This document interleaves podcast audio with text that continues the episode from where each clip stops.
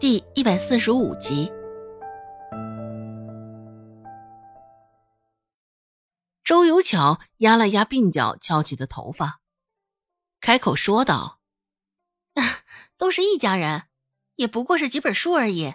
娘，你也太客气了。”被周有巧口中的一家人三个字取悦到，孟婆子脸上的笑意都难以遮掩。孟婆子摆摆手：“哎，这是应该的，应该的。”一边说着。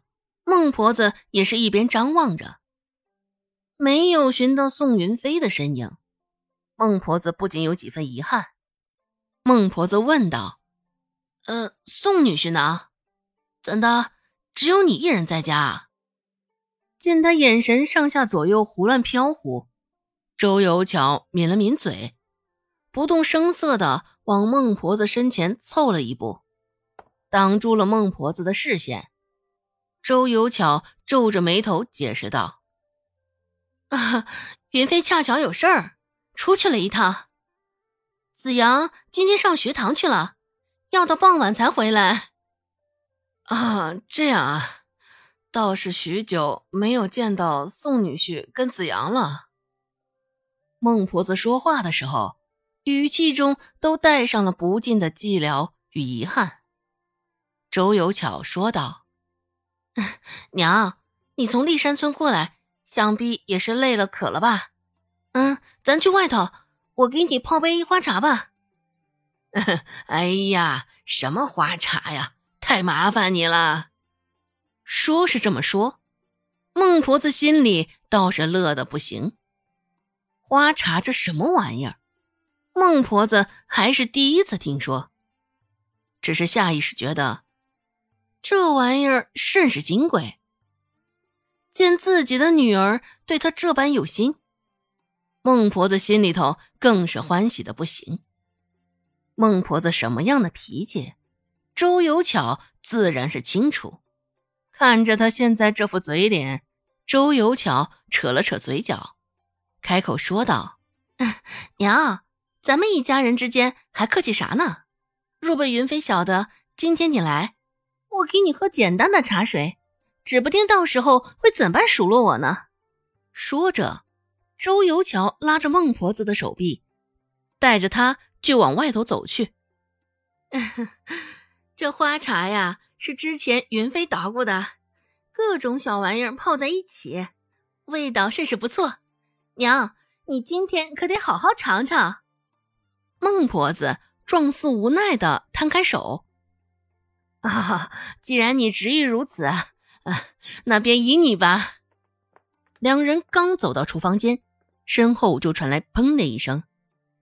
孟婆子一时不察，也是被吓了一跳，后知后觉的转过身，只是并没有发现什么异样啊。这什么声音啊？孟婆子捂着跳动厉害的心口问道。周有巧却是笑了笑。一脸平常的说道：“哎，兴许是野猫弄倒了什么东西吧？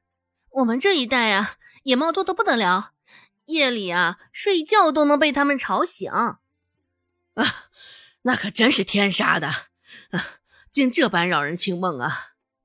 周有巧脸上的笑意扩大：“哎，可不是嘛。不过云飞说啊，这也是一条生命，怪可怜的，便也没有再追究什么。”哦，宋女婿真是宅心仁厚啊！哈哈哈，对个畜生都这般照顾啊！嗯，话说回来，也许是很久没有见到大哥二哥了，不知道大嫂二嫂最近还好吗？周有巧岔开话题，开口问道。原本心情还是甚好，只是提到刘氏与罗氏。孟婆子脸上立马就黑了下来。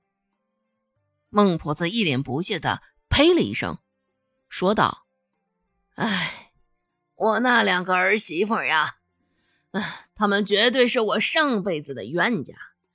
一个精明抠搜的啊，还想算计到我头上来；另一个好吃懒做，十指不沾阳春水啊。这么比较下来。”孟婆子对周有巧更是打心眼里的喜欢。可能是因为许久不见周有巧的缘故，也可能是因为周有巧嫁了一个秀才的原因，也可能是周有巧是孟婆子亲生的。午饭是在周有巧那吃的，一荤两素一个汤，对于孟婆子来说已经是相当好的菜了。捧着饭碗，孟婆子将碗扒拉的甚是干净。桌上留下的一粒米粒儿，孟婆子也伸手将它拾了，扔进嘴里。用过午饭后，孟婆子还在那儿待了半晌，这才起身回骊山村。本来是想等宋云飞回来的，只是没有想到，太阳都快下山了，还不见他的身影。孟婆子琢磨着，再待下去天就快黑了，这才不情不愿的离开了。见孟婆子的身影消失在门口，周有巧这才松了口气。而今儿个孟婆子不在家做饭，受久了压迫的周家也是上下开心极了，天天颠来倒去的清水白菜、青菜汤，都快吃吐了。今儿个罗氏下厨，也实在是受不了心眼里的那股欲望。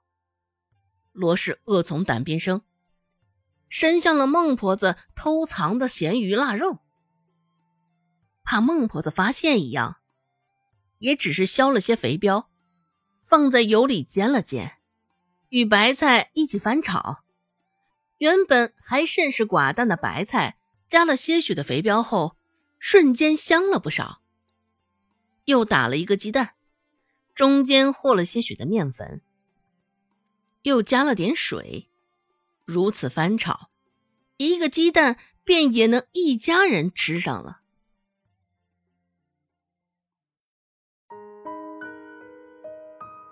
本集播讲完毕，感谢您的收听，感兴趣别忘了加个关注，我在下集等你哦。